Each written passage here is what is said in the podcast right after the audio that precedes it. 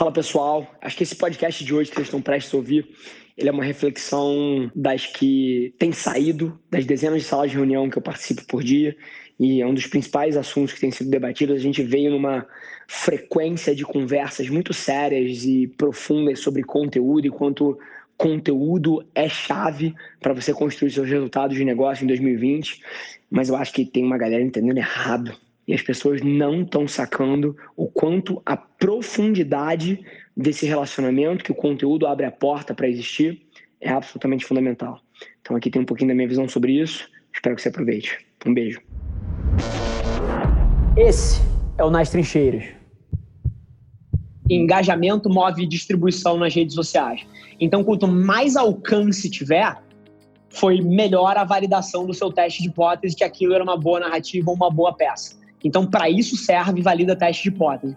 Em termos de negócio, eu sou obcecado por uma métrica que está na camada de marketing, não está na camada de CRM. Se a gente for olhar para CRM, pô, você precisa identificar, beleza, você fez a puta campanha lá, ativou, cara, o pico de acesso aos sites foi monstruoso, isso gerou, cara, conversão nesses pontos todos daqui, você monitora o comportamento desse cara ao longo dos próximos seis meses do seu CRM, vê lifetime value, tudo isso precisa ser feito na camada de CRM.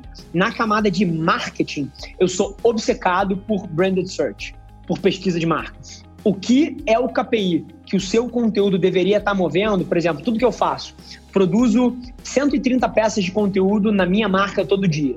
O que, que eu quero olhar? Eu quero olhar se mês contra mês o volume de pesquisas na internet sobre quem é Rafa ou sobre o que a Velar Media faz está triplicando a cada mês. Então, assim, tudo que a gente está fazendo é iniciativas de marca. Inclusive, eu vou falar assim: se a sua missão é gerar lead, você está errado. Eu acabei de dar, cara, um dos melhores conteúdos que a gente tem aqui dentro, que é o processo de onboarding do meu time, de graça. Nem me preocupei em gerar lead. Não quero o e-mail das pessoas. O que, que eu estou fazendo com marketing agora, que é a minha tese, e eu vou trazer isso nessa versão 2.0? É uma cabeça de marketing que é muito mais parecida do, com product-led growth, que é você tirar a fricção do consumo para que isso gere adoção em escala, do que a cabeça do marqueteiro digital hoje em dia, que é meter fricção no começo do relacionamento. Você tem noção que a cabeça que os marqueteiros digitais têm hoje em dia fazem alguém não consumir a sua mensagem porque o cara tá com medo de se inscrever num negócio. Assim, eu sou obcecado pelo meu material, foda-se os leads. Eu sou obcecado por esse meu material cair na mão de 10 milhões de pessoas. E para que eu faça isso, eu preciso tirar a fricção do processo inteiro. E é tirar a fricção realmente assim, você aperta no botão, você não vai nem numa página para eu te colocar, não, baixa direto. Eu quero tirar a fricção da tua vida. Você clicou, você baixou, caiu na tua rede imediatamente. E aí você gera o consumo daquilo em escala. E aí vem a cabeça de Product-Led Growth. Porque se o material é foda, se de fato o que você tem a dizer é radicalmente diferente ou impactante, você pode ter certeza que esse cara vai se inscrever em todas as suas redes sociais. E aí, se as suas redes sociais são radicalmente boas, você pode ter certeza que você vai ser a referência dele nesse assunto. E aí, você pode ter certeza que ele vai em algum momento se perguntar assim: cacete, o que esse cara faz da vida, brother? O ponto de vista dele é tão bom. Porra, Avelar, que raios é isso aqui? Ah, é uma agência. Caralho, trabalha com Tinder, Dominus, Prudential, XP. Que merda é essa aqui? Porra, deixa eu ver. E aí ele vai estar num shopping com um amigo e que tá trabalhando, pô, na empresa XPTO e o cara vai comentar que precisa de alguma coisa, e, pô, já viu esse cara aqui? Então, assim, a minha cabeça de marketing é muito mais parecida com product-led growth do que com sales-led growth, outbound, atrito e, porra, conversão. Então, esse é um pouco do meu, do meu pensamento nessa seara aí. É uma coisa que eu vou tentar disruptar na cabeça do marketing digital brasileiro ao longo do próximo mês aí.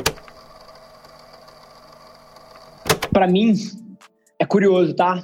Me parece quase que manipulação de mercado. O volume de pessoas assistindo televisão caiu radicalmente nos últimos anos e o valor de um spot publicitário subiu radicalmente ao longo dos últimos anos. Olha que loucura. Você tem um ativo que está com demanda decadente e o preço sobe. Isso vai contra todas as leis de oferta e demanda do planeta Terra.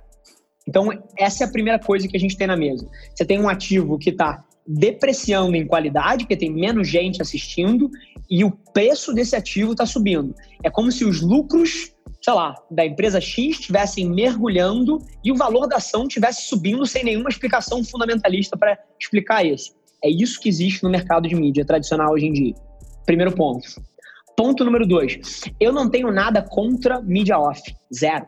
Eu tenho contra duas coisas. Pagar mais por um ativo do que ele vale, que é a cabeça que eu trago desde o mercado financeiro. E número dois, resultado de negócio. Eu estava conversando agora com a minha diretora de estratégia da agência, Bianca Bito, e a gente estava falando de uma montadora muito grande que a gente está conversando para trabalhar. E é curioso porque na história inteira dela, o trabalho da agência foi sempre conseguir meta de alcance. Nunca se falou em objetivo de negócio. Nunca.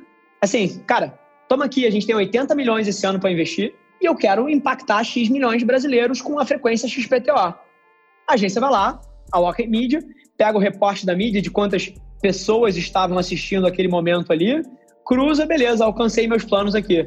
Alcance. Modelo de negócio inteiro baseado numa métrica que não move ponteiro de negócio. Agora, o que, que eu tenho contra? Eu tenho contra, número um, pagar mais por uma coisa do que ela vale, e número dois, fazer coisas que não mexem em ponteiro de negócio. Eu acho que isso é muito da cultura que a gente traz aqui. Tudo que a gente faz está atrelado a um ponteiro de negócio. E isso, como cabeça de publicidade, por mais bizarro que pareça, é muito diferente. As agências não operam como um parceiro de negócio, é um parceiro de comunicação. E a gente está descendo uma camada nisso. Agora, mais interessante do que isso é que eu não tenho nada fundamental contra a TV. Se a TV custasse 80% do que ela custa, eu provavelmente estaria fazendo. Ponto se anunciar na rádio mais hypada de São Paulo custasse metade do que custa, muito provavelmente eu estava fazendo. Então, o meu ranço é por pagar uma relação preço-valor perversa. Mas se em algum momento isso mudar, assim, eu vou para a TV, eu vou para o rádio, eu vou para esses outros lugares. Agora, a métrica de alcance ela tem um ângulo muito importante na estratégia digital também, que é a criação de first party data, que é a criação de dado. Por quê?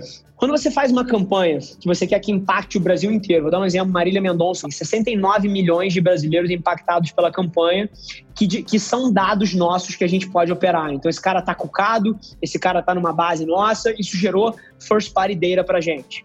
Fazer performance para uma base dessa tem um ROI mil vezes maior do que para uma base 100% fria.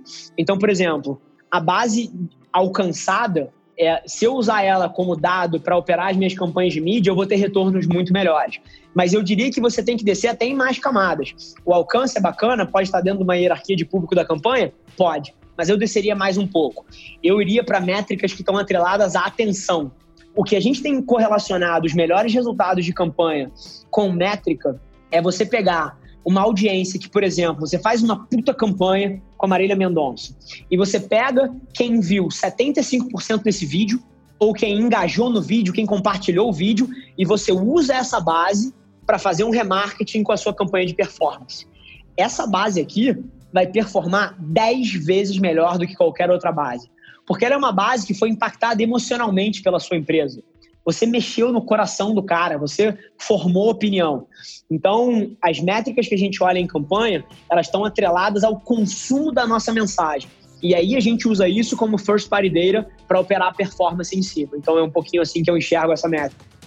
Esse foi mais um episódio da nossa experiência em áudio e como eu já falei, eu adoraria saber que você está gostando do que a gente está compartilhando por aqui. Então não esquece, se você está tirando valor desse conteúdo, ia significar o um mundo para mim, que você tirasse um print da sua tela, postasse no Stories me marcando e aproveita para ir na sua plataforma favorita também e deixar um rating de cinco estrelas e um comentário lá, ajudando a gente a construir essa comunidade tão vibrante que move o Brasil para frente através do empreendedorismo e que fala desse Brasil que dá certo. É um prazer ter vocês comigo e a gente se vê no próximo episódio do podcast.